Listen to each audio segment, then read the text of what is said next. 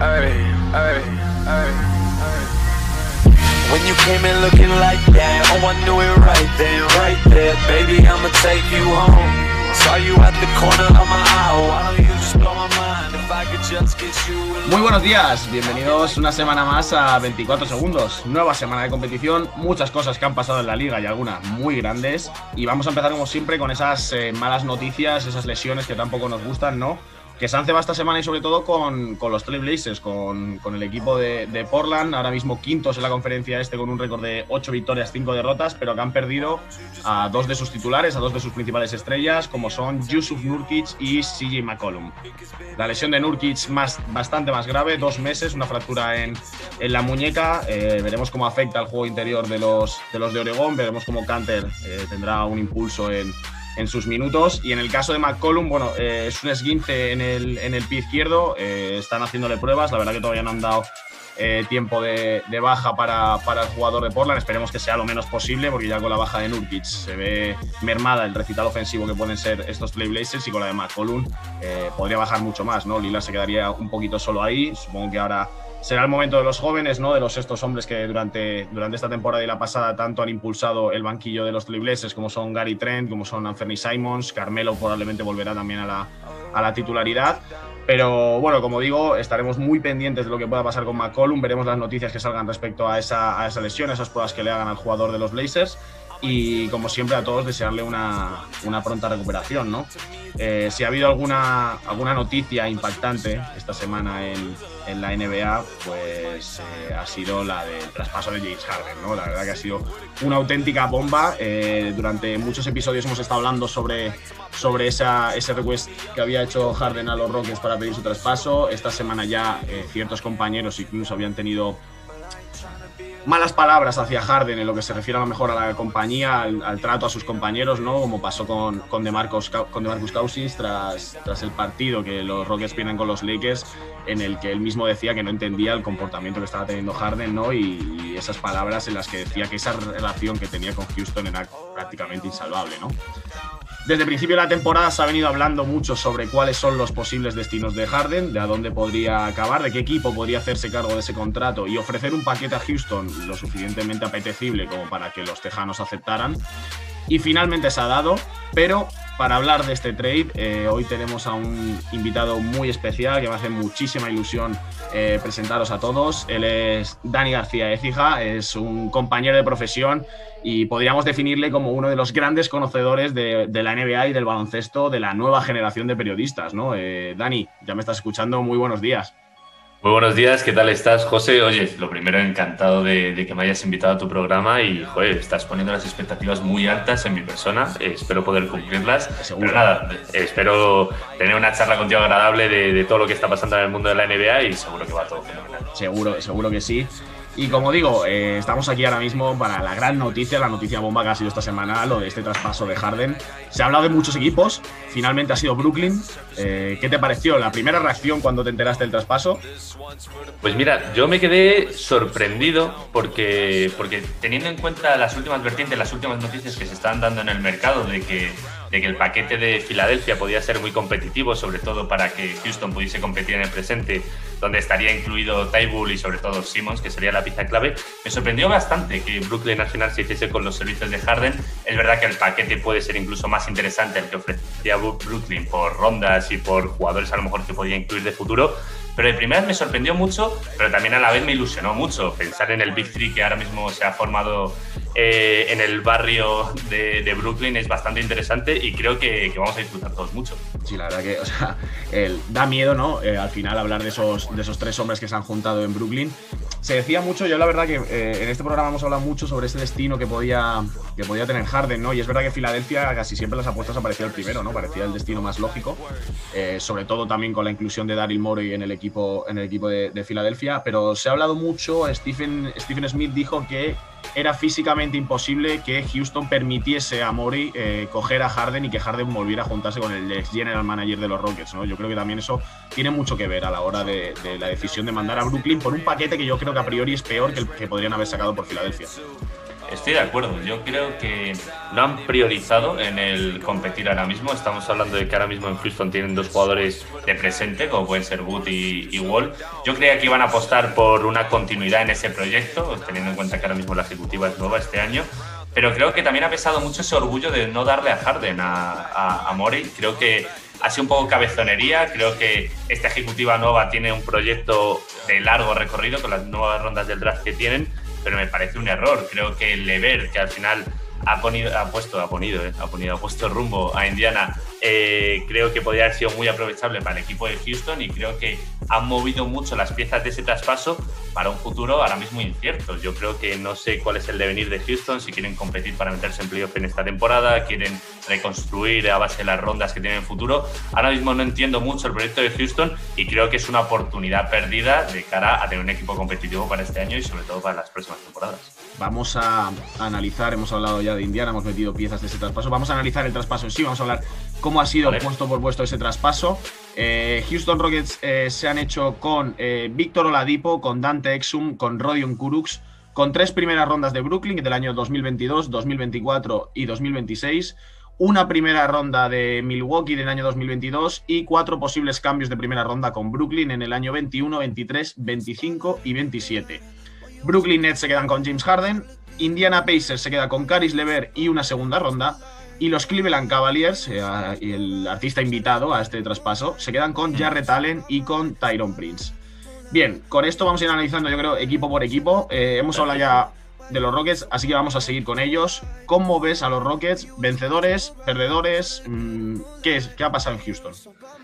Yo les, les dictaminaría como perdedores más que como ganadores. Es cierto que cuando, cuando consigues muchas primeras rondas y muchos swaps, no sabes hasta qué punto eh, la hipoteca del equipo que te acaba de dar todas sus rondas puede beneficiarte. Recordemos ese traspaso de Brooklyn por todas las rondas que le dieron a Boston Celtics, donde al final cayeron Tatum y Brown. Al final no sabes hasta qué punto han ganado o han perdido, pero a nivel de presente han perdido mucho. Creo que Levert era una pieza muy importante del traspaso, que al final consiguieron sacarle a Brooklyn y creía que se lo iban a quedar, sinceramente, pero conseguir al final a Oladipo, quieras que no te da presente, quieras que no, es un jugador de tallo al estar. Es verdad que ahora mismo en los últimos tiempos, pues con el tema de las lesiones no ha podido rendir al nivel que, estamos esperando, pero quién sabe si puede volver a ese nivel. ¿Es suficiente como para darle como ganadores? Yo diría que no. Creo que Oladipo ahora mismo está en proceso de recuperarse. Wall también está cogiendo sensaciones. Es verdad que Wood está haciendo la mejor temporada de su carrera, pero no le daría como ganadores. Es cierto que Harden es el jugador que a lo mejor a priori ha tenido el mejor mercado de cara a un traspaso. Nunca ha habido un hype tan grande con un jugador teniendo en cuenta que estamos a mitad de temporada y que podría ser traspasado. Y creo que al final le daría por perdedores, pero sobre todo por lo que no han podido ganar porque teniendo en cuenta que las ofertas que tenían eran muy suculentas, como hemos dicho, de Filadelfia, y con, al final con lo que se han quedado, que al final, bueno, Exum y Kuruk son jugadores totalmente testimoniales, será Oladipo el que dictamine si hace un buen traspaso o no. Yo, sobre todo, hay una cosa que, que creo que hay que valorar. Eh, nunca me atrevería a dar a Houston como ganador del traspaso, pero al final la gente eh, se seguía por los nombres, ¿no? Y el hecho de perder a Harden eh, pesa mucho, pero la cosa es hasta qué punto tú puedes mantener a una estrella en un equipo de estando ella descontenta como ha estado Harden y como hemos visto con las declaraciones de las que hablábamos antes de Marcus Cousins, generando problemas al final dentro del vestuario, ¿no? Creo que eh, una de las máximas de Houston tiene que ser hacer un bloque si de verdad existe una remota posibilidad de que Houston pueda pelear por el playoff en el oeste es a través de un bloque, de un equipo unido, de un equipo en el que no haya malos rollos y, si tu estrella principal ya está, por mucho que esté promediando los numerazos que estaba promediando Harden, si está de, de mala gana, si, si, a lo mejor no conecta con los compañeros, si no busca esa química, eh, puede ser un problema eh, muy grande para, para, Houston. Ahora, hablando de nombres, sinceramente creo que con Oladipo, ese trade que luego hacen de mandar a Leverta a, Indiana por Oladipo, al final les ha salido bien, todo se ha dicho, porque ahora hablaremos de esa lesión de, de Levert pero sobre el papel yo me parecía que, que perdían, perdían, no, no, creo que Oladipo... Mm. También es verdad que Oladipo eh, en Indiana, ¿no? con Brogdon y con Sabonis a nivel que ha estado, eh, ha estado un poquito tapado, podríamos decir, ¿no? A lo mejor en, Houston puede tener un poquito más de, de, libertad para recuperar ese nivel, ¿no? Que tenía. Sobre todo esa pareja exterior que va a hacer con Wall, es verdad que Wall es un gran asistente y que le va a dejar los espacios suficientes como para poder tirar de fuera y también penetrar. Creo que es una opción muy valiente, es una opción muy valiente, pero no sé hasta qué punto arriesgada. Yo creo, como te he mencionado anteriormente, que no sé cuál es el proyecto de Houston ahora mismo. Tiene jugadores de presente, pero también tiene muchas rondas, tiene jugadores veteranos como PJ Tucker y como Gordon. Entonces, ¿cuál es su objetivo? ¿Quieren competir por meterse en playoff este año? Seguramente creo que pueden ser un equipo de play-in porque tienen jugadores veteranos para, para clasificarse en esos 10 primeros puestos, pero no tengo claro hasta qué punto la proyección de la DIFO va a ser a nivel All-Star como, como estuvo en años anteriores o simplemente va a ser un proceso muy largo donde tienes jugadores que ya tienen unos ciertos años. Entonces, me genera esa duda, pero creo que Oladipo ahora mismo le va a salir bien de cara al presente, como habías mencionado, porque de ver luego hablaremos de él que está lesionado. Pero mm, me sigue creando dudas. Me quedo con la misma sensación que tienes tú, que no sabes hasta qué punto le puedes dar ganador o perdedor, pero yo vaticinaría pues, una clara de, los Sobre todo porque además, eh, al final en estos grandes traspasos, generalmente algo que influye mucho son las rondas. Eh, lo hablabas antes en ese traspaso que también le salió a Boston con los Nets. Eh, creo que Houston, el problema es que las rondas son eh, una por año, lo cual ya me parece algo bastante extraño. Por lo general, los equipos, y bueno, sí es verdad que el problema de Brooklyn al final es que tenía una, estaba súper hipotecado. Realmente creo que ha tenido rondas de draft hasta hace, hasta hace muy poco y a partir de ahora ya no vuelve a tener. Lo de Brooklyn en el draft es una cosa de locos. No, no, no quieren. Simplemente no quieren estar. sí, no, no les gusta. No les gusta. Parece que la ceremonia del draft no les gusta y no quieren participar en ella. No, dicen que el Madison no les trae buena suerte y dicen, pues no, no, no pasa nada. completamente. Hay que ver que a corto plazo esas rondas van a ser malas, porque Brooklyn va a hacer buenas temporadas de aquí a por lo menos, o sea, si, si es verdad que ahora van cuando entren todos acaban en contrato, veremos si todos continúan, si no continúan, pero las dos, tres primeras no van a ser buenos, buenos picks. Entonces, eh, creo que es un traspaso mm, que se tiene que estudiar a largo plazo, que se tiene que ver cómo funciona la DIPO, como si, si recupera ese nivel All-Star que tuvo en su momento y si esas rondas de una manera u otra pueden salir bien. Pero bueno, dejando Rockets a un lado, vamos a seguir con Indiana Pacers, que como hemos dicho antes, se hacía con Caris Levert eh, por Víctor Oladipo y con una segunda ronda. Qué mala suerte, qué mala suerte en Indiana. Totalmente, macho. Yo me, queda un, sabor malo porque lo primero cuando ves esa noticia de, de Lever, de la lesión que tiene esa masa formada en el, en el riñón izquierdo, la primera pregunta que se me viene a la cabeza es cómo desde la franquicia de Brooklyn no han tenido un conocimiento de esta lesión. Puede que esta lesión se hubiese desarrollado en un futuro si Lever no se le hubiese detectado eh, esta pequeña masa y podría haberse desarrollado en un tumor. Entonces, me, crea grandes dudas en cuanto a la parte médica de Brooklyn, que es una franquicia consolidada en la NBA y que con una gran fama. Me parece muy extraño y me parece de una falta de cuidado total a sus jugadores el hecho de que no haya una cierta rutina de periodicidad de, cómo están sus jugadores médicamente, porque podría haber sido mucho peor lo que le está pasando a Leverte. Es verdad que se lo han pillado ahora, hay que estar muy agradecido a los médicos de Indiana. Es cierto que se recuperará cuando tiene que recuperarse, de momento no hay plazos, pero me dejó con muy mal sabor de boca como la franquicia y la gerencia de Brooklyn por no haber detectado esto. Es curioso sobre todo también con el, todo el tema del COVID que hay ahora y, y demás, que no que no tengan un control más rutinario, ciertas pruebas sobre, sobre los, los jugadores, ¿no? Pero cierto es que Leverte estaba jugando, Leverte está jugando un gran nivel, eh, entonces no deja de ser sorprendente. Es algo similar, a mí me recuerda en parte a, lo que le pasó a Chris Voss. Chris Voss estuvo jugando durante mucho tiempo con ese problema eh, que al final le hizo, le hizo retirarse. Y, veremos cómo acaba esto de Lever. Eh, lógicamente es baja indefinida, no se puede saber, no hay plazos. Eh, Indiana al final creo que son los grandes perdedores de, este traspaso. la mala fortuna que se ceba con ellos en una temporada en la que habían empezado, la verdad, como, como un tiro.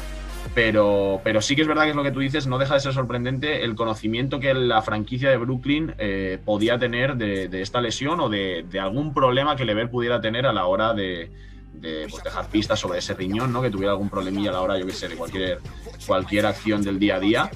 Pero, pero como digo, al final Indiana pierden a Oladipo y lo único que se llevan es, es, una segunda ronda. Porque, bueno, han perdido en presente, pero no sé qué opinarás tú, José, que me parece que tiene un futuro no espectacular. No estamos hablando de jugadores de un talento nivel All-Star para plantarse unas finales de conferencia siempre, pero no sé qué opinas tú del futuro que tiene ahora mismo Indiana Pacers. No, Indiana Pacers es un equipazo. Eh, Indiana Pacers, la verdad que la explosión de, de ya en su día, eh, esa camada de rookies que salió en la que él fue rookie del año, que parecía que era una clase de, rookies bastante floja y demás, eh, eh, Milwaukee deben de estar tirando los pelos. Si querían rodear a Antetokounmpo de buenos jugadores y dejarnos soltar probablemente al que, a uno de los que hubiera sido su mejor compañero. Pero como digo, no solo con Malcolm Brogdon, sino con Domantas Sabonis, la explosión que está teniendo Sabonis es un escándalo. Eh, es una barbaridad ver jugar a, a Sabonis. Y como bien dices, creo que el futuro para ellos en el este es un equipo que puede competir Quizá no por las finales, quizás esté un peldaño por debajo a lo mejor de los Milwaukee, Brooklyn, eh, Boston, pero es un equipo que no te gustaría cruzarte en postemporada. Es el típico equipo al que intentarías evitar en todo momento porque eh, te la pueden liar muy fácilmente, ¿no?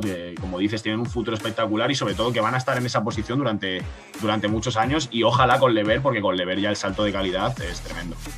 A mí me parece que, Indiana tiene motivos para alegrarse con este traspaso. Es verdad que ahora mismo no, no van a tener a un jugador tan importante como la Dipo y no lo pueden suplir con Lever, que está haciendo una temporada de 18 puntos, amasando mucha bola y siendo un jugador importante desde el banquillo para, para Brooklyn. Pero me parece que, tienen a un nuevo, no un nuevo Ladipo, pero incluso me, aventuraría a decir que tienen un nuevo Paul George, un jugador con el que desde fuera puede jugar, puede manejar la bola, puede tirar, es ese jugador también que tiene una parte de liderazgo que seguramente tenga más Sabonis. Pero me parece que, da motivos para soñar y sobre todo con un Big Three muy joven, como tú comentabas antes, estamos hablando de que Brockton es rookie del año, o sea, es que esto no se nos puede olvidar, es que estamos hablando de un jugador muy fiable, un jugador de 50, 40, 90, que es un jugador espectacular y luego de cara a un futuro he entendido mucho eh, esa parte de Indiana de, saber que Oladipo es un jugador muy querido por, por, la franquicia, pero es que iba a pedir mucho dinero. Yo creo que es un gran movimiento por parte de Indiana de, meterse en ese, eh, en ese movimiento. Tenemos que, tenemos que pensar que ahora mismo tiene hipotecado ya para la temporada en la temporada siguiente 121 millones, es, no le van a poder dar el, contrato que quería de más de 25 millones, que es lo que, que tampoco merecía, por cierto, como se ha dicho. Bueno, esto hay que hablarlo, porque yo creo que es un jugador que en su mejor momento yo sí a lo mejor le daría 25 millones y, sí, y sí que sería un, un, segunda espada muy bueno de un equipo campeón. Pero claro, es verdad que ahora mismo las lesiones se han cebado con un jugador que es muy explosivo, que también está ahora mismo en sus mejores años y que tiene mucho que demostrar. Pero claro, ahora mismo Lever con un contrato de 18 millones hasta 2023 tiene una flexibilidad económica tremenda. Y sobre todo para formar un equipo alrededor con veteranos, con un banquillo un poco más profundo, eh, con jugadores de rol, sobre todo en las posiciones de tres que va a faltar seguramente en los próximos años, creo que pueden hacer un equipo muy competitivo en un este. Es verdad que hay grandes cocos como Milwaukee, como Brooklyn, como incluso Miami para los próximos años, pero me apetece, eh, yo creo que puede ser un top 5 en los próximos años tranquilamente, sobre todo porque serán muy buenos en regular season. Son un equipo que a lo mejor en playoff pueden bajar un poquito, pero que en regular season son muy fiables y ahora mismo con el cambio de entrenador el salto de calidad ha sido tremendo y, les, les vaticino un buen futuro, sinceramente. Sobre todo al final creo que es verdad algo que has mencionado, eh, creo que una de las máximas de Indiana, al no ser una franquicia típica franquicia a la que los veteranos quieren ir, no es la típica ciudad que, buscan los veteranos, no, tiene el cariño o el amor que hacia ciudades como Nueva York, como Miami, como Los Ángeles.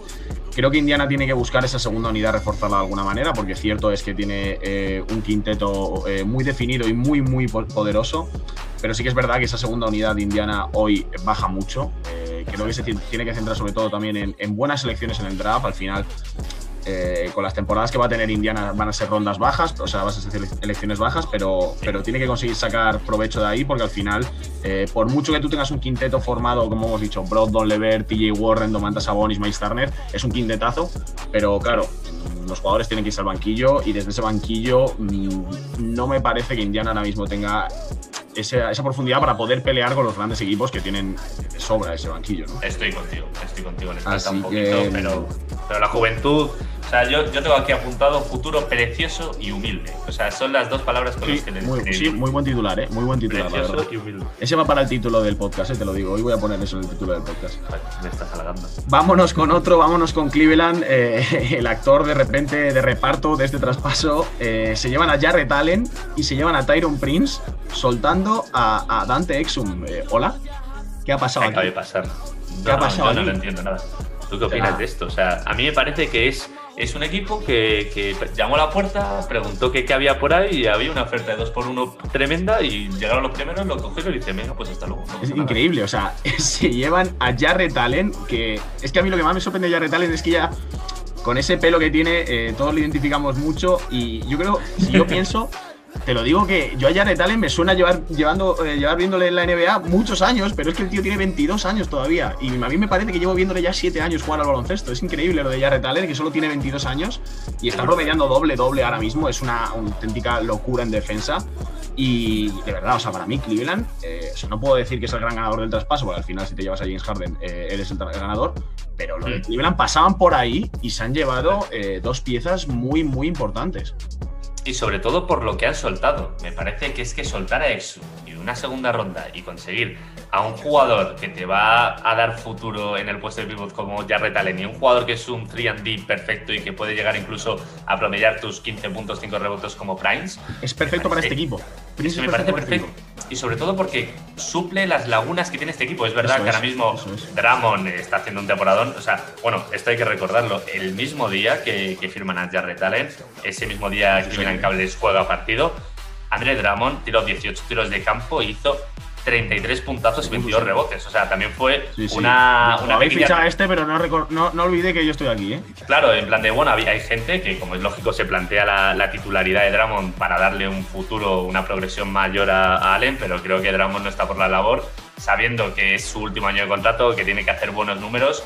Y es que Cleveland es perfecto, porque ha suplido una de las bajas que va a tener para el futuro, no le van a dar eh, el dinero que iba a pedir ah. Dragon para el año que viene y sobre todo eh, la progresión de Okoro es buena en el puesto de tres, pero es que estamos cogiendo un jugador muy fiable como Prince, que puede salir desde el banquillo, que puede ser titular, le puede dar galones, le puede dar balones, eh, te va a defender tanto a jugadores como cuatro bajitos como doses, o sea, es que me parece fenomenal y sobre todo Cleveland Cavaliers no se suele caracterizar por hacer buenos movimientos, pero es que este me parece de los mejores movimientos que han hecho los últimos años. Además, a mí hay dos cosas que me gustan y mucho, porque una de las cosas de la sorprendente temporada de Cleveland, en la que, o sea, no olvidemos que Cleveland con el equipo que tiene ahora mismo son séptimos en el este con seis victorias, siete derrotas. Eh, con este equipo que se está centrando mucho en la defensa, eh, parecía que imposible, ¿no? Con la cantidad de jugadores jóvenes y demás, pero la grandeza de Cleveland este año llega desde la defensa y añades Tyron Prince, que es un, como hemos dicho, un gran 3D. Jarrett Allen, que es una auténtica mm, bestialidad, un gran eh, taponador, eh, creo que no, deja de ganar Cleveland y, recordemos que Colin Sexton y Darius Garland no están jugando, están lesionados, pero con la vuelta de estos dos, de verdad, el equipo de Cleveland eh, tiene muy buena pinta. De verdad, creo que es un equipo que puede competir este año por los puestos bajos de playoff. Pero una de las máximas de Cleveland ahora mismo, desde el día que llegó Jarrett Allen, creo que es de conseguir traspasar a, a Dramon y a Kevin Love. ¿Tú crees que lo van a conseguir? Porque son contratos muy altos. ¿eh? Contando que Dramon entra. Es que, pero es que Dramon entra. Dramon eh, acaba contrato y Dramon va a pedir ese dinero. Claro, claro, claro. O sea, yo le traspasaba seguro, pero ¿qué equipo, o sea, qué equipo tienes en mente que le pueda ofrecer a Dramon un contrato en un futuro? O sea, bueno, al final lo importante es que Cleveland lo consiga mover y a lo mejor solo lo quieren para esta temporada, pero ¿qué equipo ves que apostaría por Dramon? Es que lo veo muy complicado porque tiene un mercado muy pequeño, porque no es un pivot moderno, es un pivot que coge muchos rebotes, que juega muy bien por dentro, pero tiene malas lecturas, eh, es irregular, entonces como que no sé a qué equipo le podrían traspasar o qué equipo le podría interesar. Está claro que son dos, dos, cocos para traspasar, tanto Dramon como, como Kevin Love. es bastante, bastante complicado, pero bueno, ya hemos visto magia en las oficinas de Cleveland, ¿por qué no verla de nuevo? Pero sí que es verdad que eh, yo creo que la ventaja que tiene Cleveland es que no tiene que pedir mucho, porque no necesita mucho. Es decir, lógicamente estás perdiendo a Drummond, que no deja de ser eh, un pivot al final prácticamente all-star, pero no tienes que pedir una locura, no te tienes que volver loco porque realmente tienes un gran equipo y al final, no te estoy diciendo que no aceptes nada, pero, pero con jugadores de rotación, jugadores que puedan ir entrando en esa rotación de Cleveland, al final tienes tres jugadores, cuatro jugadores en Cleveland que son indiscutibles en la titularidad, que son Jarrett Allen, que son Darius Garland, Colin Sexton y, y Okoro. Entonces creo que puedes sacar un buen paquete de jugadores de nivel medio, de buenos defensores, de jugadores que aporten a lo mejor desde el 3, eh, que aporten de tiro exterior. Eh, entonces por eso te digo, creo que es la ventaja, la ventaja que tiene Cleveland es que no tiene que volverse loco a la hora de pedir, como a lo mejor podría ser Houston con Harden, de quiero pedir absolutamente todo. Creo que es la ventaja que tiene Cleveland con Drummond y Kevin Love, pero como bien dices, creo que va a ser muy difícil encontrarles un destino. Claro, a lo mejor un paquetito de rondas curioso de algún equipo que quiera competir un poco, a lo mejor sonaba a principio de temporada que incluso le podía interesar a Celtics ahora mismo con, con, el buen nivel que están dando y con Tristan Thompson ya me lo planteo difícil, pero es verdad que a lo mejor algún, algún equipo que busca el presente de, de poder clasificarse a lo mejor para playoff en el este o incluso en el oeste, algún equipo que esté ahí, ahí le podría interesar, sinceramente. Yo la verdad que, eh, o sea, yo tengo un equipo en, mente, la verdad, eh, tengo dos realmente, que son eh, uno los Knicks bueno, y otro Charlotte. Ojo, claro, claro, es verdad. Porque Eh, Charlotte eh, ahora mismo, bueno, ahora mismo está jugando Billombo con la lesión de Cody Zeller, sí, pero de verdad, y, y que no se me tire encima la gente, pero eh, Cody Zeller porque es un pivo titular de la NBA. pues porque, porque ha venido Dios a verle y ha dicho, mira, O sea, tú vas a tener la enorme... Sí, sí, que a estas alturas, de verdad, creo que Charlotte es un equipo en el que podría salir eh, muy beneficiado del traspaso de, de, de Drummond. Y luego, como te digo, los Knicks, pero bueno, eh, dos ideas que se me han venido así rápidas a la cabeza para, para ese posible traspaso de Drummond. Que de todas maneras, mi, mi apuesta personal es que no, no va a salir. Es difícil, es difícil mover un contrato de 28 millones. Kevin Love, que tiene un par de años más, pues seguramente se quede con lo mismo. Es verdad que lo de Charlotte no tiene sentido. Tampoco tendría claro si hipotecaría un poquito mi futuro por conseguir a de Pero, pero, pero es complicado, es complicado y, y sobre todo tenemos que hablar de Cavaliers porque es que el gran movimiento que han hecho, de verdad, yo sigo flipando, Sí. ha pasado ya una semanita, pero, y esto lo hemos hablado de que me parece, me parece impresionante y un quinteto el año que viene con Sexton, Garland o Coro Prince, depende de cómo vayan funcionando, Love, si te quedas con Love, por ejemplo, y Jarrett Allen, me parece un espectáculo y que pueden crecer sin presión, eso es lo más importante, no estamos duda. hablando de un equipo que necesita resultados, incluso los jóvenes de Miami se pueden sentir incluso más presionados por rendir, por llegar lejos en playoff, pero este equipo que ahora mismo se está formando, que va pasito a pasito y que va todo bastante bien en una conferencia que tampoco es tremendamente exigente, les vaticino un muy buen futuro. O sea, estoy muy contento. sería bueno que buscaran el anillo en Cleveland. al final. A ver, Creo que sobre todo es eso, tío, el jugar sin presión, el jugar con, con jóvenes con muchos minutos, que si se equivocan da igual porque van a seguir jugando, que aprendan de esos errores.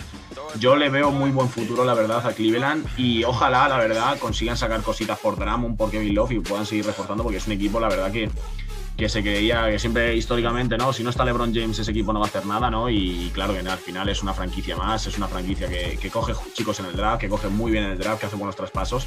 Así que ojalá le vaya genial a, a Cleveland en el futuro, que tiene talento para ello. Y sobre bueno. todo... Ah, sí, perdona, Dime, perdona. dime, no, perdona, perdona, no. No, nada, el último apunte que quería hacer de los cables que son jugadores muy buenos defensivos y es justo la lacra que, que ha perdido Brooklyn en este traspaso, que el valor defensivo va a caer mucho y que, y que veremos cómo se refuerza en el futuro el equipo de, de Nueva York. Vamos a Brooklyn. Venga, vamos. Vamos a Brooklyn. Llega James Harden, que no está mal. No, y al final, a- pues eso, como hemos dicho, siete rondas del draft, tres primeras, cuatro cambios, Rodion Kurucs, Caris Lever, Jarrett Allen y Tyron Prince. Te dejo a ti, todo tuyo. ¿Qué pasa con Brooklyn? Pues no, no me genera tantas dudas como le genera a la gente, sinceramente. Creo que estamos hablando de tres jugadores muy buenos, posiblemente uno de los mejores Big Threes que hemos visto en la historia, y esto Sí, a nadie le puede sorprender. Puede que estemos hablando de el mejor Big Three ofensivo de la historia de la NBA, y tampoco nos estaríamos pillando mucho las manos. No. Pero yo sí que confío en que puedan funcionar las tres estrellas. Otra cosa es el valor defensivo que, que pueda tener este equipo. Yo creo que no les pilla de sopetón. Mucha gente decía que no sabían cómo iban a administrar la bola, que iban a editar dos bolas. Esto no le viene de nuevos a ninguno de los tres jugadores. Ellos desde el principio de temporada estaban hablando de que querían reunirse en Brooklyn. Es el deseo de Harden y al final se ha acabado cumpliendo. He estado revisando datos durante los años anteriores de Houston, tanto de, de Harden como de Golden State Warriors de Durant. Son jugadores que amasan mucha bola, pero saben cuándo amasar la bola. Son jugadores que en los cinco, tanto Irving, o sea, perdón, los tres, tanto Irving como Durant como Harden, han estado entre los cinco jugadores con más balones en el clutch time, que a lo mejor ahí sí que puede surgir un problema de quién se tiene que tirar la última bola, que para, que para mí eh, es espectacular que haya tres jugadores con ese nivel de clutch y con ese nivel de liderazgo que estén entre los cinco mejores. A mí cuando lo vi me quedé flipado. Increíble. Yo tengo claro que le daría la bola a Durant, no sé, no sé qué opinas tú. No, no, no, no, yo ni me lo planteo. Es Durant. Yo tampoco me lo planteo, pero les veo un buen futuro, sinceramente. El otro día, claro, tampoco nos podemos eh, quedar con las primeras impresiones del primer partido. Claro, cuando un tío te viene y debuta con un triple doble. No está mal 30 el primer día en la oficina, ¿eh? Para No, no, no, claro. mal. Claro, y eso luego si quieres lo podemos tocar, lo de que si está gordito o no está gordito, pero joder, pues hacer un triple doble de 30 puntos en tu nuevo equipo, pues a mí me parece que a lo mejor fino no está, pero a lo mejor bien tampoco, o sea, bien está. O sea, a mí Sí, me parece que mejorar mucho, ¿eh? Como mejore, como mejore más, peligro lo que puede venirse ahí, ¿eh? por qué? 32, 12, 14, los números Sí. de Harden en su debut ante, ante Orlando. Pero te digo una cosa, eh, voy a dar mi versión primero y luego eh, voy directo sí. a ese partido. Eh, vamos a ver Irving si le apetece jugar ya, ¿no? Imagino que ahora que le ha, venido un amigo nuevo ya le vuelve a apetecer, a apetecer jugar. Eh, A la hora de, la bola, es lo que tú dices, no creo que vaya a haber problemas. Eh, aunque bajen cinco tiros por encuentro, ambos, no, los tres, no van a tener ningún problema. A la hora de llevar la pelota, creo que Durant es el más acostumbrado a eso, porque ya los Warriors dejó de llevar la pelota, por tanto no va a ser un problema para él. Y en ese primer partido del que hemos hablado contra Orlando se vio.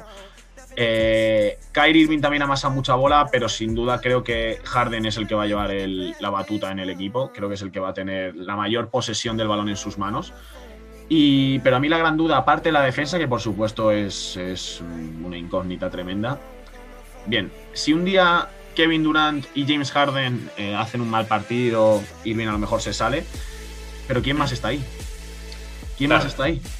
Esa es la eh, está Joe Harris, que realmente es la única pieza que ha, sobrevivido, porque recordemos que Spencer Dinwiddie sigue, pero está toda la temporada afuera. Eh, entonces, Joe Harris es la única persona eh, que sigue aquí de esos Brooklyn que tanto nos sorprendieron hace unos años llegando a playoff con D'Angelo Russell y compañía. Y creo además que es el único que pueda anotar eh, aparte de estos tres, porque el resto, con todo el respeto a todos ellos, pero de verdad la segunda unidad de Brooklyn mete miedo. Hombre, es que tienen grandes carencias. Yo tenía que apuntado como cosas malas de Brooklyn que, pueden ser solucionadas en un futuro. Hablando de, la baja de Dinwiddie, me parece primordial, primordial para las aspiraciones de, la, de, Brooklyn de cara al anillo esta temporada. La temporada que viene ya veremos, porque recordemos que los tres cracks, los tres del Big acaban contrato en 2022. Pero me parece que para este año les falta muchísimo banquillo. Está jugando ahora mismo Joe Harris de tres, que es un jugador que, bueno, que vale, que puede jugar de tres, porque estamos hablando de que Harden, Durant, pues bueno, se puede mover en esas posiciones de, pues eso, 1, 2, 3, 4 incluso, salvo Harden, que bueno, pero Durant puede jugar de todo. Pero me parece que les falta mucho, sobre todo también en la parte interior. Faltan puntos y falta defensa. Porque Jordan, lo han dejado solo. ¿eh? es que han dejado solo a un jugador que viene jugando peor en los últimos 3-4 años. O sea, no puedes fiarte de un jugador que su mejor versión fue hace 6-7 años cuando fue un All-NBA en Clippers, que me parece que jugó un temporada tremendo, muchos rebotes, muchos puntos, pero lo que le va a exigir el equipo de Brooklyn es totalmente diferente y sobre todo ¿Qué más jugadores te quedan? Jeff Green, vale, es un veterano muy bueno, te puede aportar mucho, sobre todo. En veteranía, en, veteranía, en minutos, no es un gran defensor, es muy buen atacante de perímetro para jugarse las bolas que le den a la esquina, me parece perfecto, pero aparte de eso, ¿qué jugadores interiores tienen? Tienen luego también en la posición de tres, que es la que más, eh, más perjudicada está, con Bruce Brown, jugó el otro día, el primer partido de Harden jugó Reggie Perry. Reggie Perry ha jugado tres partidos esta temporada, pero tres, cuando digo tres son tres y claro, es un ronda 57, o sea, de, este draft. Entonces, ¿de qué van a tirar? Y sobre todo, ¿qué jugadores es lo que necesitan? ¿Necesitan interiores veteranos? ¿Necesitan un free and D? ¿Necesitan eh, un, jugador, que genere? Claro, necesitan a Drummond. ¿Qué, necesitan? Es Drummond, Drummond para Brooklyn también. Y sobre todo, hipotecado porque tienen su futuro. estamos hablando que estas tres estrellas no cobran poco. O sea, no, pero le da para pagarse una casita, ¿sabes? Y, veremos si en 2022 les apetece seguir jugando juntos. Bueno, que esa es otra. Es que tienen hipotecados ya 164 millones. Les gusta esto. A, los Nets les gusta esto, ¿eh? Pues, Los meterse en fregados con traspasos mm, de interestelares les gusta bastante. ¿eh? Es que solo hay un equipo que tenga más dinero en salarios y son los Warriors porque se hipotecaron con Ubre, que me pareció una decisión pues eso muy humana, muy bonita. es que 164 millones y teniendo en cuenta que tienes que firmar a veteranos por el mínimo, es que lo vas a tener muy complicado. Y sobre todo que hay un mercado también un poco limitado. Yo no le vaticino un buen futuro en defensa, pero me va a parecer como, como los Houston hace 3-4 años cuando era una moneda al aire de atacar, atacar, atacar y hasta ver hasta dónde llegamos. O sea, un proyecto muy parecido a D'Antoni, que ahora mismo está en el banquillo con Nash y creo que, sinceramente, se lo tiene que estar gozando, sinceramente. creo que dice, dice, mira, me de Houston para ser segundo entrenador con menos responsabilidades y me plantan el mejor equipo que he tenido en mi vida. bueno, pues nada, pues a gozármelo. Creo que es muy complicado y, veremos. Veo complicado mm, muchas cosas. Eh, es más, yo me la juego a que esta temporada Brooklyn Nets, eh, lógicamente para mí no son los favoritos al anillo, por mucho que se hayan juntado los tres. Y veremos, yo de verdad no los veo campeones del este. ¿eh? Yo no los veo campeones del este. Esto lo estás dejando grabado, lo sabes, ¿no? Lo estoy dejando grabado, no, no, sí. Esto que quede ante notario si hace falta. Yo no veo a Brooklyn Nets favoritos para ganar el este. Y es más, en función del cuadro que tengan, pero de verdad, yo hoy no veo a Brooklyn Nets con los tres en una serie de siete partidos ganando a Boston Celtics, por ejemplo. por ejemplo. Es que sobre todo el este es un nivel medio tan competitivo que una mala serie te puede dejar fuera. Es que podemos estar hablando de que en primera ronda se puede encontrar unos Pacers o unos Heat muy peleones, en segunda ronda. Se encuentran los Celtics y en la final a día de hoy eso es, a día de hoy es Indiana. A día de hoy, si hoy a acabar la NBA empezar los playoffs, hoy sería Brooklyn Indiana. Indiana le hace pupa a Brooklyn hoy, eh, te lo digo. Oh, Indiana le hace pupa a Brooklyn hoy y sobre todo con el nivel de Sabón. Y yo ah, tenía que apuntado que una de las grandes claves para que Brooklyn llegue lejos, tanto en playoff como en temporada regular, va a ser la defensa de Durant. Creo que es un jugador que por envergadura, por defensa, por intimidación es muy importante y que creo que va a tener que dar parte de su físico en defensa, porque es que si no, por dentro van a tener una laguna tremenda. Jugadores como Vucevic, que le defendía el otro día, Sabonis, si se enfrentan en una hipotética serie, son jugadores que van a tener que ser defendidos por Durant. Y esa parte ofensiva eh, de anotar, pues obviamente se va a ver lacrada por un esfuerzo físico en defensa que va a ser importante. Entonces, hay que hipotecar en algún lado, en algún lado tiene que tirar. Al igual que no van a tener todos balones, eh, hay que pensar en quién tiene que defender y cómo se va a defender. Sí, y ya eh, como último apunte, eh, el otro día Brooklyn, eh, bueno, Harden debuta con Brooklyn en un partido que juegan contra Orlando Magic y ya se pudieron ver esas carencias que va a tener Brooklyn ante encima un equipo a priori menor que ellos, ¿no? Ese problema en la, en la, pintura que tú mismo has dicho hizo que Nikola Vucevic acabara con 34 puntos, 10 rebotes, 7 asistencias, con 14 de 22 en tiros. Eh, ese dañito que, lógicamente, DeAndre Jordan ya no está para, esos trotes. Eh, no. fue un partido excelso de Orlando y aún así les causó muchísimos problemas. Es decir, fuera de esos números de Vucevic, eh, Terrence Ross consiguió 23 puntos, pero no con muy buenos porcentajes de tiro. Y luego ya Aaron Gordon, Cole Anthony, etcétera, etcétera, no tuvieron buenos números. Y aún así les consiguieron hacer sufrir a unos Nets que, como digo, sí, Durant hizo 42 puntos, James Harden hizo 32, 12, 14, pero luego ese día estuvo Joe Harris porque no estaba Kyrie Irving, que se fue hasta los 17 puntos. Pero después ya. La segunda unidad de Brooklyn ese día estaba formada por TLC, Timothy Luguau Cabarrot, el, francés, Bruce Brown, Landry Shamet y Reggie Perry. Ah, claro, es que son jugadores, con todo el respeto a ese banquillo, son jugadores de segunda. Es verdad que Shamet es un gran jugador, no hay que infravalorarlo, pero no es un generador, es un jugador que, es especialista en el tiro, no, no te va a votar y no te va a generar juego. Y veo grandes carencias. Es verdad que van a rotar mucho Harden y Irving en el puesto de base, pero es que qué banquillo se queda. A mí es que me deja muchas dudas. y, no es que estuviera lesionada la gente, porque, o sea, está, bueno, Chris Kioza está también en el equipo y Tyler Johnson sí que está, está lesionado, pero, eh, señores, no, no, no. no. Que no. No, no, claro, o sea, y sobre todo que tienes las bajas, o sea, es verdad que te va a venir un jugador como Kyrie Irving, que obviamente eso, te, va a ganar partidos él solo y obviamente te va a dar victorias. Sí, por supuesto. Pero es que sobre todo, yo pienso en una futura lesión, que Dios no lo quiera, de alguno de los jugadores importantes. Oh, y, es que a lo mejor hay una gran cojera, sobre todo en defensa. Eh, es que sería terrible, porque ¿qué pondrías? Vale, a lo mejor Joe Harris, si se lesiona a uno de los jugadores, como puede ser a lo mejor Irving o Harden, a lo mejor es un poco más subible. A mí me gusta mucho el Wow Cabarot, pero no me parece que ahora mismo tenga el nivel. Verás cómo se lesiona Joe Harris. Ya como se lesiona Joe Harris, tremendo claro. eso. Claro, y luego también me pregunto, tío, tú no hubieses traspasado, entiendo que Harris acaba de firmar este año contrato y ahora mismo tiene futuro en, Brooklyn, pero tú no hubieses preferido quedarte con Prince y haber traspasado a Harris. Piénsate bien esta pregunta porque en el puesto de 3D, un jugador de rol que pueda asumir responsabilidades. Vaya pregunta me haces, ¿eh? Vaya pregunta me lanzas. Em, lógicamente ganas en el apartado defensivo. Eh, pero es que de verdad parece eh, una, locura esto que voy a decir. Pero Brooklyn necesita puntos fuera de Durant, Harden y, y Irving. Y Tyron Prince baja ese nivel respecto a Joe Harris.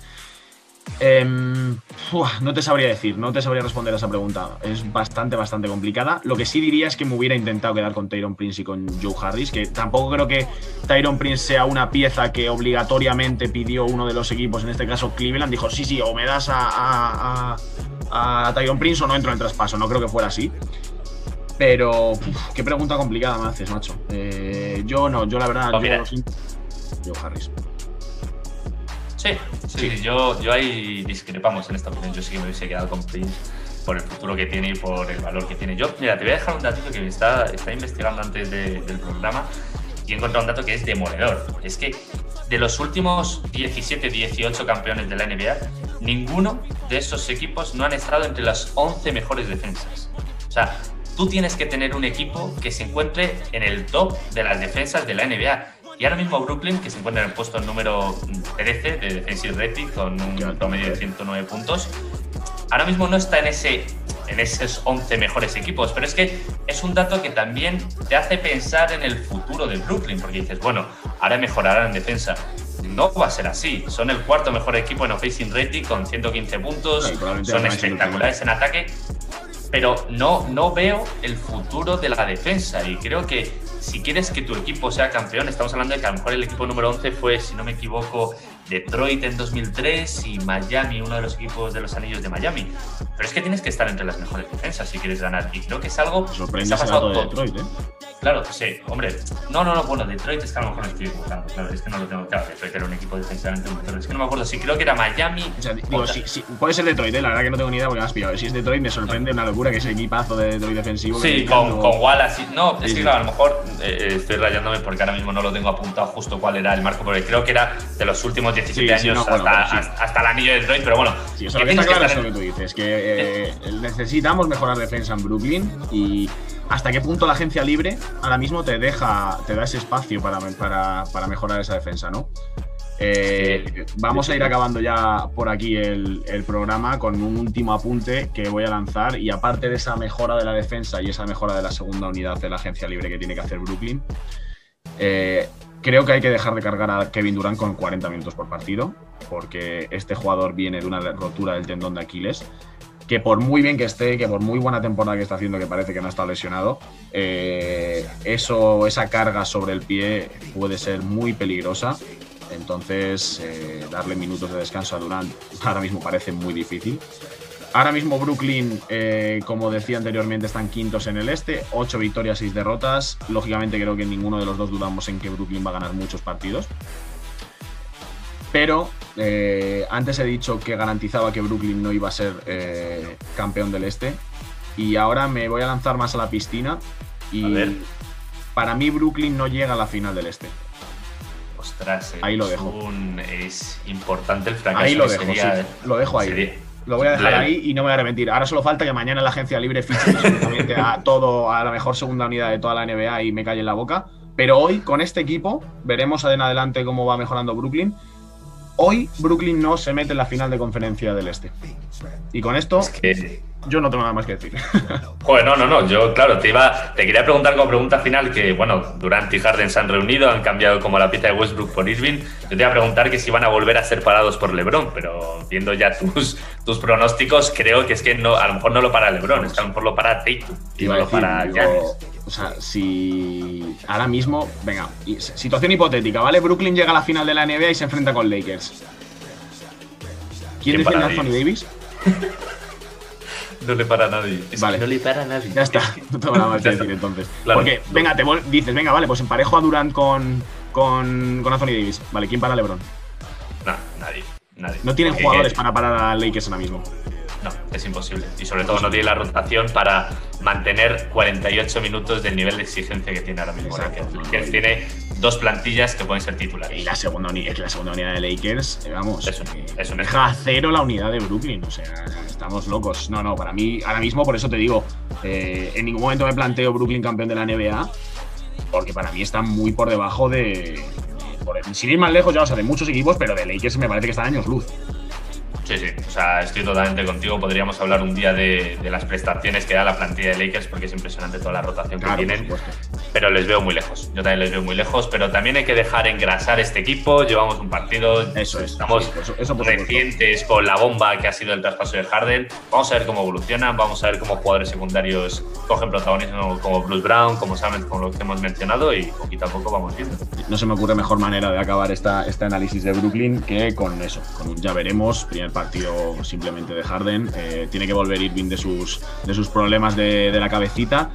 Veremos cómo, cómo vuelve Kyrie, veremos cómo son estos Brooklyn Nets. Hablaremos, por supuesto, a lo largo de la temporada de ellos. Y Dani, te voy a despedir ya. Ha sido un verdadero placer tenerte aquí. Ha sido un gusto la charla que hemos tenido. Y de verdad, esperamos verte prontito de nuevo por aquí para analizar una y mil cosas más de, de la NBA. Oye, darte las gracias, muchísimas gracias a ti, José, por invitarme a tu podcast, que la verdad es que yo estoy encantado y en esta plataforma que está creciendo, algo poco utilizado como los podcasts, me parece que dar un nivel de calidad como el que das tú es difícil y tú lo estás haciendo, así que muchísimas gracias por invitarme, tío, y cualquier día o cualquier momento es bueno para que me llames y comentamos lo que tú quieras. Genial, Dani, pues te veremos más adelante por aquí seguro, tío. Y bueno, para todos los demás, eh, hasta aquí el episodio de hoy, un episodio un poquito más larguito, porque lógicamente hemos tenido un invitado de lujo, hemos tenido aquí una buena charla acerca de este bombazo que ha ocurrido eh, esta semana en, en la liga. Y nada, por mi parte esto ha sido todo y nos vemos la semana que viene.